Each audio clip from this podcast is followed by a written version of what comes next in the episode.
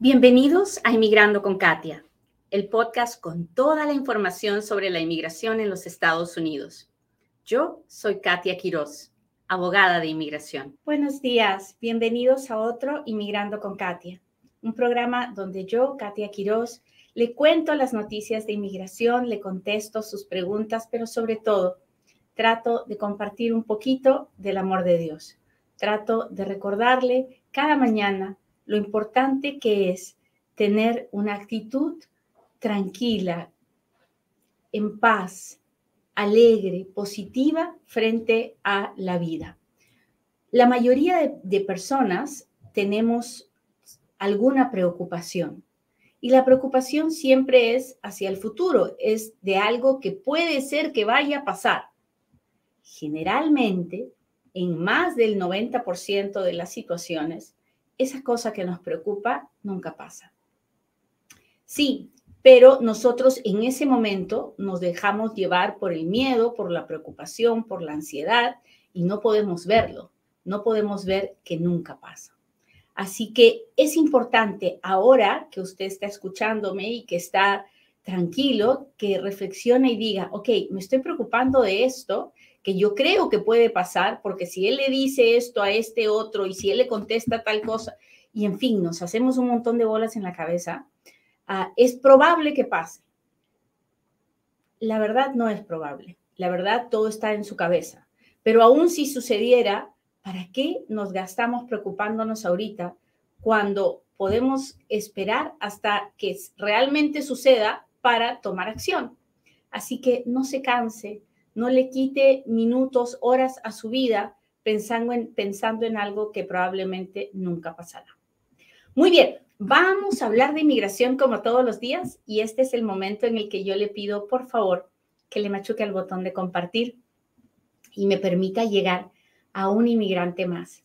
Hoy día me gustaría llegar a todos aquellos que tienen un caso pendiente de lo que sea o a aquellos que ya les han negado su caso. Así que si usted conoce a alguien en sus redes sociales que está en esa situación, por favor, por favor, ayúdeme a compartir este programa. Inmigrando con Katia crece en base al apoyo de ustedes y yo se los agradezco mucho. Muy bien. Primero tenemos que entender que la oficina de inmigración, la oficina de inmigración es la oficina encargada de dar beneficios de inmigración. El Departamento de Seguridad Nacional tiene varias oficinas. Una es la Oficina de Inmigración que se llama USCIS. Otra es la Oficina de Deportaciones que se llama ICE. Otra es la Oficina de la Patrulla Fronteriza que se llama CBP. Y usted me dirá, Katia, ya me estás mareando con tanta letrita. Ay, yo sé, yo sé, pero se lo tengo que explicar para que entienda que cuando usted le pide algo a la Oficina de Inmigración, USCIS, usted está pidiendo un beneficio, porque eso es lo que la Oficina de Inmigración da, beneficios. ¿Hasta ahí estamos claros? Cuénteme de dónde nos está mirando. Muy bien, gracias. Listo, entonces, ¿qué tipo de beneficios da la Oficina de Inmigración? La Oficina de Inmigración da muchísimos diferentes beneficios. Déjeme darle ejemplos. La Oficina de Inmigración da visas de inmigrante para los que quieren una residencia, da visas de inversionistas, visas de estudiantes, visas de trabajadores temporales, visas de trabajadores permanentes, visas de para los, para los cantantes, visas para los trabajadores excepcionales, visas para los trabajadores de los medios de comunicación, visas para los embajadores, visas para los trabajadores de las embajadas, en fin, hay un, número muy grande de diferentes tipos de visas.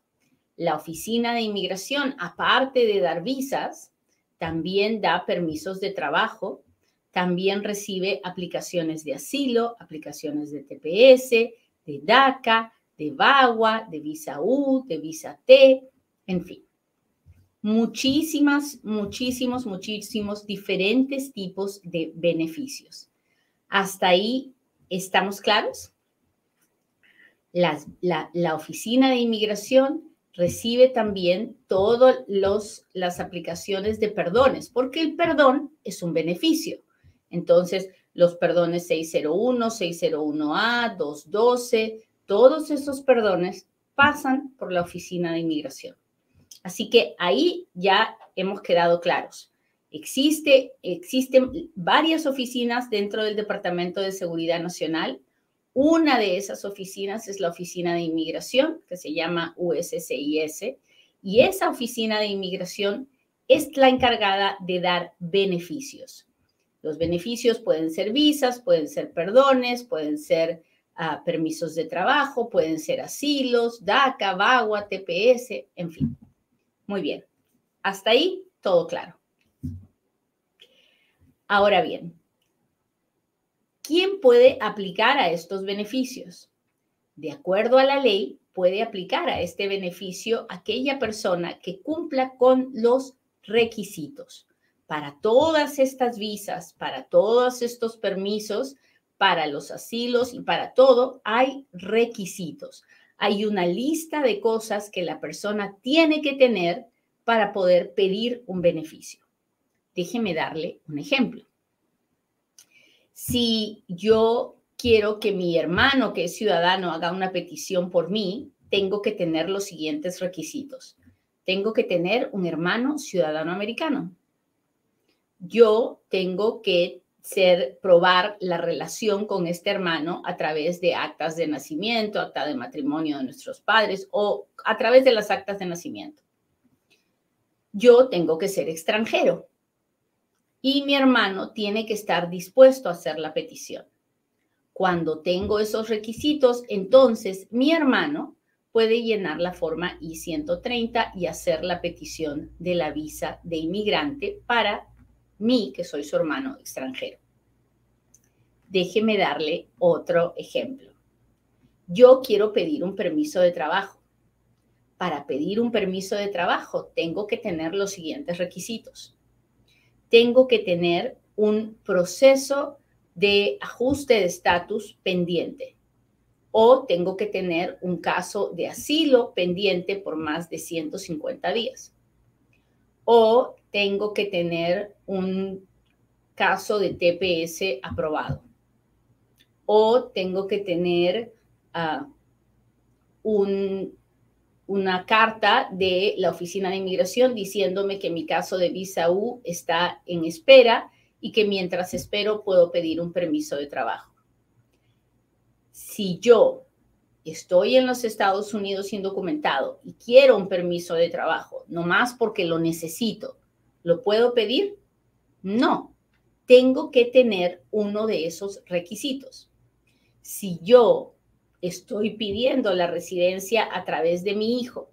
En el momento que pongo la aplicación de residencia, puedo pedir el permiso de trabajo porque tengo una aplicación de ajuste de estatus pendiente. Ajuste de estatus se dice cuando uno puede pedir la residencia dentro de Estados Unidos sin tener que salir. Entonces, para cada proceso, para cada beneficio que pido a la oficina de inmigración, tengo que tener ciertos requisitos. Si no los tengo, no debería estar metiendo aplicaciones a lo tonto. ¿Por qué? Y ahora sí llegamos al meollo del asunto. ¿Qué pasa si me niegan el beneficio? Esa es una pregunta muy importante y que la mayoría de gente no se hace. Y es un error no hacérsela. Porque a lo largo de los años y de, la práctica profesional, he visto no uno, sino cientos, tal vez miles de casos, donde la persona se va donde un llena papeles o donde un abogado tranza que le dice, no te preocupes, te voy a pedir un permiso de trabajo y no le explica en base a qué, qué requisito tiene para pedir ese permiso de trabajo, ¿no? Y entonces ahí es donde se arma todo el pan con mango porque la persona no califica para pedir ese permiso de trabajo. En esos casos veo mucha gente que hace una aplicación de asilo a lo tonto, sin saber si califica para el asilo, sin, sin tener pruebas para el asilo, solo porque quiere tener el permiso de trabajo. Y eso es un gran error. Es un gran error. ¿Por qué es un gran error? Bueno, básicamente porque generalmente, de acuerdo a la ley, cuando a uno le niegan un beneficio, sobre todo un beneficio que incluye un permiso de trabajo, que son los beneficios de las personas que están pidiendo algo aquí adentro de los Estados Unidos, lo más, el gobierno tiene la facultad de poner a esa persona en proceso de deportación. Y hasta ahorita habíamos hablado de que las personas pueden pedir beneficios, ¿verdad? Y si, el, si la oficina de inmigración me niega el beneficio, bueno, si me negara y simplemente me negara, pues no pasa nada. El problema es si me niega y me pone en proceso de deportación, porque en ese momento ya no estoy con la oficina de inmigración, estoy con la corte de inmigración. Y de repente mi vida toma un giro de 180 grados porque estoy en peligro de ser deportado. Entonces, hablemos claro de en qué situaciones corro ese riesgo y en qué situaciones no. Generalmente, si usted tiene una petición familiar, no y le niegan la petición familiar, no pasa nada. Nadie lo va a poner en proceso de deportación. ¿Por qué? Porque la petición familiar no la hace el inmigrante la petición familiar la hace un ciudadano americano o un residente legal. Y si le niegan la petición, pues se la niegan al ciudadano o al residente y a él no le pueden hacer nada. Simplemente la, petición fue negada. Y generalmente son negadas porque las personas no presentan los documentos correctos ah, y entonces o no tienen la relación correcta. Y en ese caso, pues el, ciudadano o el residente puede volver a hacer una nueva petición haciendo las correcciones necesarias. ¿Cuándo es que me estoy metiendo en la boca del lobo? Cuando yo, el inmigrante, pido algo para mí y estoy dentro de los Estados Unidos. Si usted está fuera de los Estados Unidos y está pidiendo una visa de estudiante, una visa de inversionista, una visa de trabajo o lo que sea, si le niegan, pues dependiendo de por qué razón le negaron, muchas veces usted puede volver a aplicar o puede hacer un perdón, en fin, y está fuera, así que sigue afuera. Pero cuando la persona está aquí adentro de los Estados Unidos y pide un beneficio, cuando le niegan, ahí es cuando podemos estar en serios problemas. Y por eso es tan importante que la persona que aplica a cualquier cosa dentro de los Estados Unidos se cerciore de que tiene los requisitos para pedir ese beneficio, porque de lo contrario puede terminar siendo puesto en proceso de deportación frente a un juez de inmigración. Y eso es palabras mayores.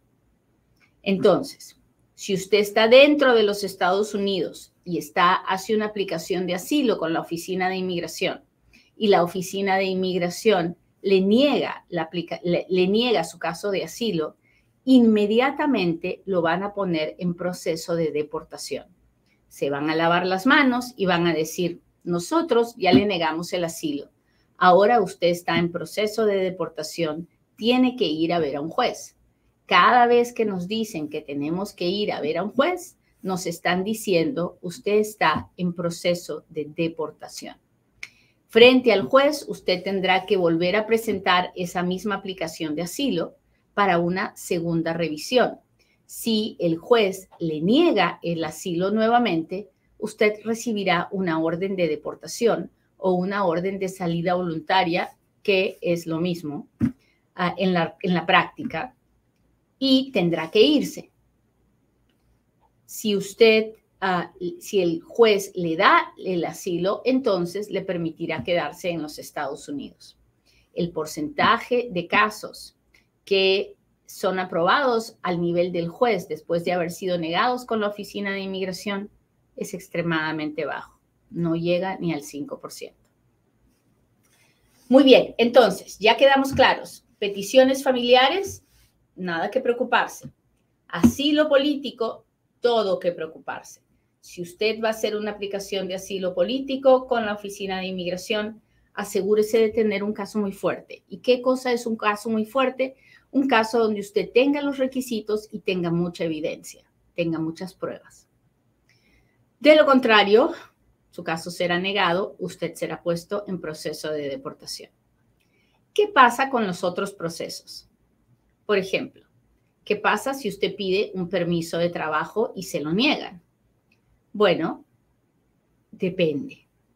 Depende de por qué se lo negaron, depende de, depende de muchos factores. Generalmente, cuando la negación es porque ya usted no tiene un caso pendiente, ya se decidió su caso, no pasa nada. Pero si la negación de su caso es porque ellos han encontrado un fraude o porque, o porque ellos, eh, la Oficina de Inmigración considera que usted ha cometido un delito serio, entonces es probable que lo pongan en proceso de deportación. En la mayoría de los casos nos niegan el permiso de trabajo y ya. ¿Qué pasa con el ajuste de estatus? Ajuste de estatus es cuando pido la residencia. Técnicamente, la ley, las regulaciones dicen que el gobierno puede poner a cualquier persona a la que le niegan una aplicación de residencia en proceso de deportación. Sin embargo, tengo que decirles que ahora, en el 2023, es muy raro ver que un oficial de inmigración haga eso a no ser que la persona tenga un récord criminal o que, ah, pues que tenga algún otro tipo de problema serio que amerite que el oficial considere que tiene que ponerlo en proceso de deportación.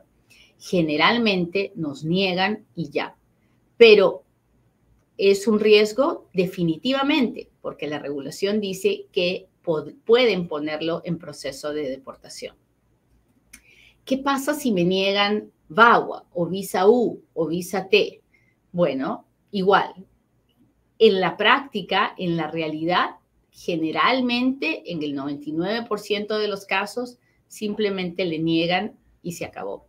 No le, no, le pasa nada, nadie lo va a venir a buscar, no lo ponen en proceso de deportación ni nada. Podrían hacerlo, sí, pero en la realidad no lo hacen, en la, en la práctica no lo hacen. Entonces, ¿cuál es la lección más importante que quiero dejarle hoy? Número uno, por favor, antes de aplicar para cualquier cosa, averigüe, investigue, infórmese.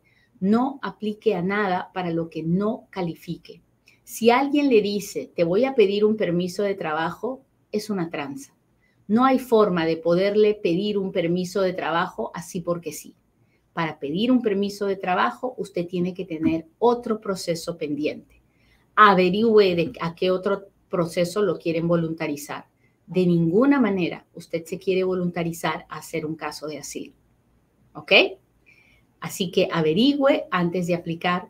No vaya con un llena papeles. Por favor, por favor, por favor.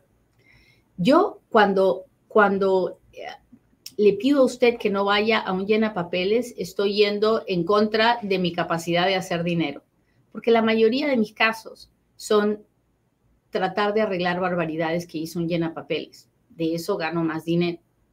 Pero la verdad, preferiría no ganarlo de esa forma. Preferiría que la gente no fuera donde llena papeles inescrupulosos que llenan papeles sin importarles la vida de la gente. Así que cuídese mucho. Ahora sí, hágame sus preguntas porque ahora es cuando Katia responde.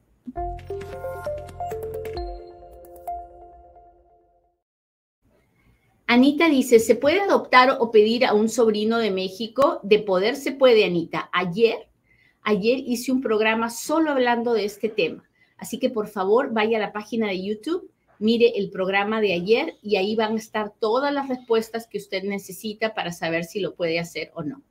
¿Ok?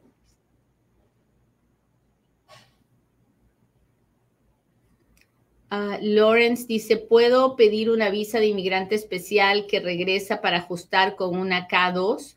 Ah, no, no entiendo la pregunta. Si, si ya te dieron la K2 una vez, ah, pues ahora falta ver si, si qué pasó con la K2, ya se expiró, qué pasó con tu familiar que se casó con el ciudadano americano, en fin, ahí hay que hablar con un abogado en persona.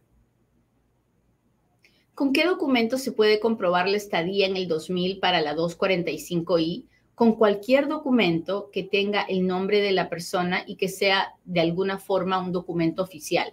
Talones de cheque, taxes, cuenta de luz, agua, teléfono, papeles del Departamento de Salud, actas de nacimiento de hijos si tuvimos récords de los doctores, en fin, cualquier documento ayuda. Déjenme ver cómo estoy aquí.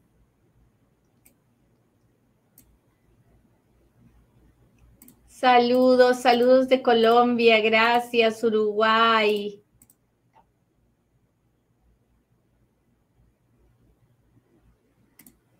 Ah, hola abogada, le pregunté si calificaba para la visa U, reporté un carro sospechoso, llegó la policía, encontraron un hombre muerto, ¿eso me hace elegible? No, no, Luz los testigos de un evento no son, no califican para la visa U.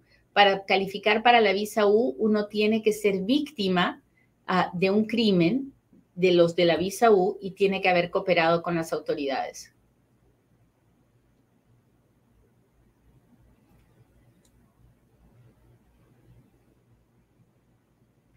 ¿Cuánto cuesta la aplicación para la ciudadanía? Bueno, la aplicación vale 720 dólares Ah, y usted puede encontrar todos los detalles en el, el portal de inmigración www.uscis.gov.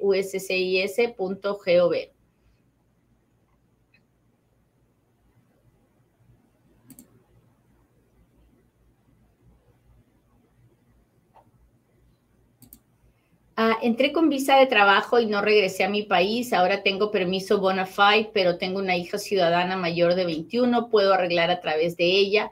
Tal vez, niña bonita, pero para que un abogado le pueda contestar eso, tiene que revisar su aplicación de visa U, tiene que mirar sobre todo el perdón que usted pidió para ver de qué la están perdonando y saber si puede hacerlo ah, también a través de la hija. Así que busque un abogado. Cuando vaya a hablar con el abogado, envíele todos los documentos de su caso para que le pueda decir si se puede o no. Sería fabuloso porque nos ahorraríamos mucho tiempo. Ah.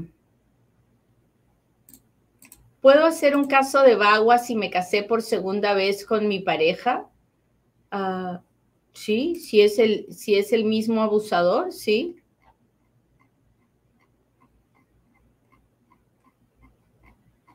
Déjeme ver.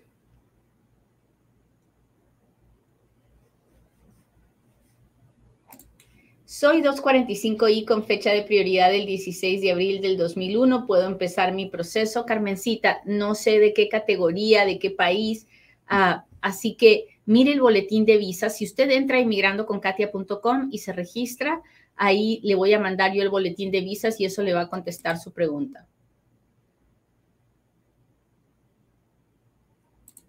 Entré por la frontera hace dos años, me deportaron a México en dos ocasiones. ¿Podría tener problemas con eso ahora que estoy dentro de Estados Unidos? Claro, siempre va a ser un problema, es parte de su historia.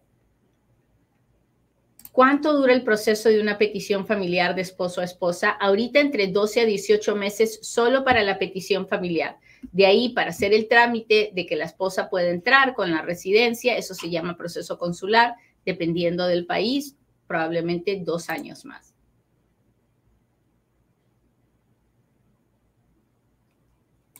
Hola, hola. ¿Qué proceso será más rápido para mi mamá? ¿Visa o petición? Soy ciudadana de nacimiento. No lo sé, Jazz. No sé de qué tipo de visa me estás hablando. La petición es una visa de inmigrante. Ah, así que tendría que hacerte muchas más preguntas para poder contestarte. ¿Qué pasa si te niegan el DACA? ¿Me tengo que preocupar? No, no. No, a no ser que tengas un récord criminal o una felonía grabada, no creo que haya nada de que, preocuparse. Muy bien, muchachos, les agradezco mucho que me hayan acompañado hoy día. Le pido a Dios que hoy cada uno de ustedes tenga un buen día donde puedan vivir el aquí, el ahora, el presente. Y no se preocupen por cosas que lo más probable es que no van a pasar. Que tengan un lindo día. Bye.